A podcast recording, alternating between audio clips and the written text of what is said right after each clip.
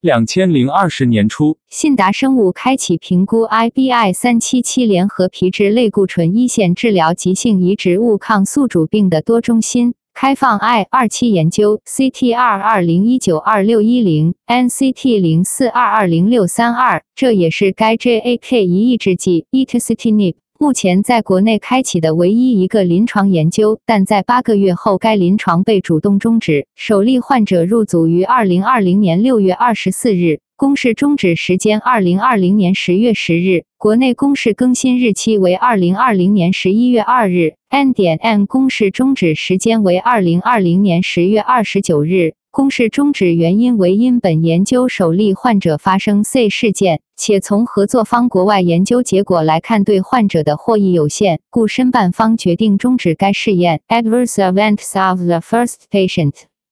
该产品为信达生物于二零一八年与 Inset 合作引入产品，与其同时引入的还有 FGFR 二十三分之一抑制剂 Hemigatinib 和 PI 三 K 德尔塔抑制剂 Parsaclisib。具体合作协议条款如下。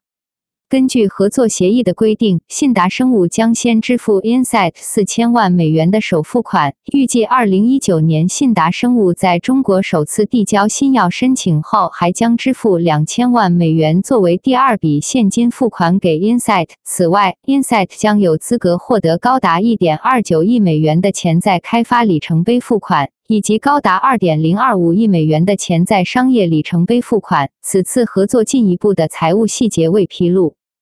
附文献一篇及图一张，如下：A phase E trial of itacitinib, a selective JAK inhibitor in patients with acute graft versus host disease.